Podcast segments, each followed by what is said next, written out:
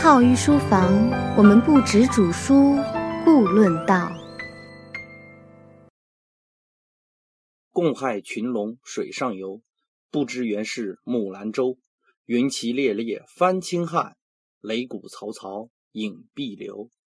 屈子冤魂终古在，楚乡遗俗至今留。江亭霞日堪高会，醉粉离骚不解愁。各位御书房的伙伴们，大家好！今儿是个特殊的日子，五月初五就是端午节。所谓端午异话，就是聊聊端午节我们不知道的那些事情。至于能把端午节颠覆成什么样子，这个真不好说。就我看到的一些资料显示，端午节与我们知道的样子相差甚远。五月初五，人们对这样的重数特别青睐。正月初一是春节，二月二是春耕节。二月二要龙抬头嘛？三月三是四节，是古代祭祀皇帝的节日。这个皇帝是炎黄二帝的那个皇帝。四月四是佛教文殊菩萨的诞辰日。五月初五端午节，六月六也是一个中国比较传统的节日。有一句俗话叫“六月六请姑姑”。七月七就是牛郎和织女私会的日子，被我们现代人玩坏了，说是中国情人节。让人费解的就是中国人的思维。一年见一次，天上又没有微信，今天过什么节？还是情人节？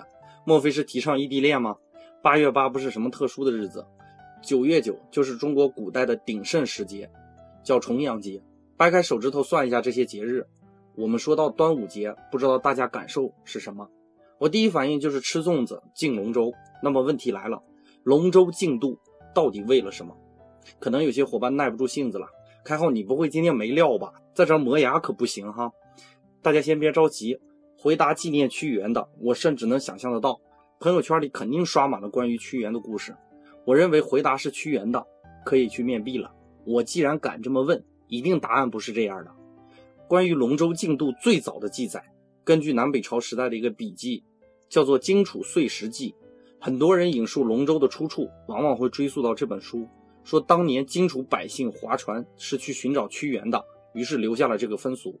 但实际上，这本书没有把这个说法当成一个定论。书中还提到另外一个说法，就是事情不一定源于屈原，有可能源于伍子胥。这个问题很多专家考证过，哈，咱就不考证问题，我们只读书。所以我找到了《端午竞渡本义考》这本书，作者是姜绍元。姜先生说，端午竞渡的来历，根据不同的文献有各种不同的记载。吴人认为端午节是源于伍子胥。楚人认为端午节是源于屈原，越人认为端午节源于勾践，韩国人认为端午节源于韩国。当然，韩国人也认为孔子是他们的。好了，全世界都是韩国人的，韩国人可以闭嘴了哈。由此可见，这种分歧古往今来，古今中外都屡见不鲜。如果再仔细的看史料，就会发现，其实晋度和这三位名人，甚至和隔壁的韩国人一点关系都没有，而是为了攘灾。啥是个攘灾呢？江先生的重要依据是《古今图书集成岁宫典·武林进度略》里，书中提到划船敲锣打鼓，直奔下游烧祭品，把酒倒进江里，诅咒一切灾祸、瘟疫、妖孽，场面非常的热闹。但是船回来的时候就不一样了，和去的时候成截然不同的对比。回来的船降旗也不打鼓，悄悄地划回来，悄悄地进村，打枪的不要。配合龙舟竞渡的有一系列巫术活动，怎么看都是攘灾的行为，却看不出是纪念的活动，更看不出来和屈原有什么关系。东汉的王充在《论衡》里也有这样的记载，并没有提到屈原什么事儿。至于这个农历五月五的日子，实际上大家也不是约定俗成的，还有是在五月初一、五月十五、五月十七，反正都是在这个五月举办竞渡的活动。再往下考证。发现并非五月初五有什么特殊的意味，而是五月份在古人看来是不祥的月份。究其原因，大概就是因为农历五月份白昼渐渐缩短，黑夜渐渐变长。有现代天文学的人都知道，夏至公历六月二十一或二十二日就在农历五月份，但是古人不懂这个道理，就以为五月是由阳转阴、阴盛阳衰的月份，所以心生畏惧。我们再往下推论。既然农历五月在古人看来是个倒霉的月份，那么五这个数字自然不怎么地。五月初五就是最不怎么地的日子了，因为五月初五这一天有两个五嘛，这和西方的黑色星期五有异曲同工之妙。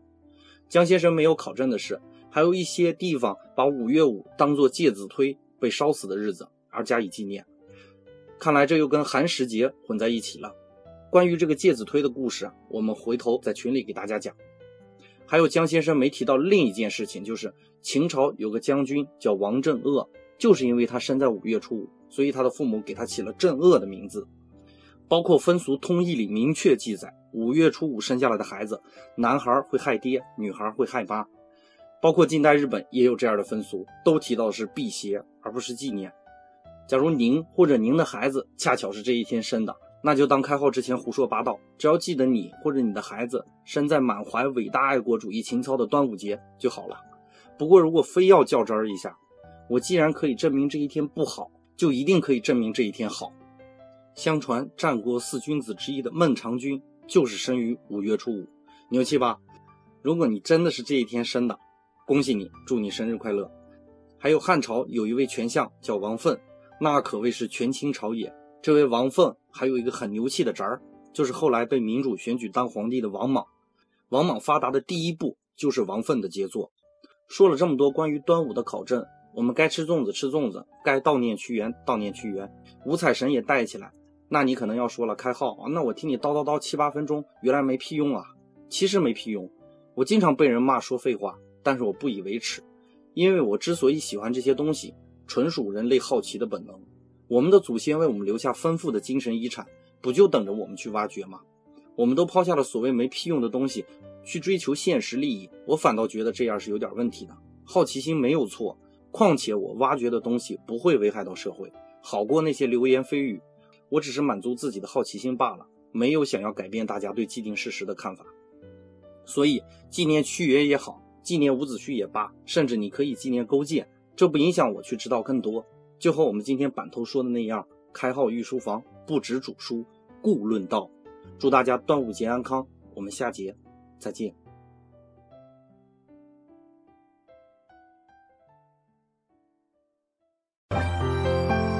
开号御书房，我们不止主书，故论道。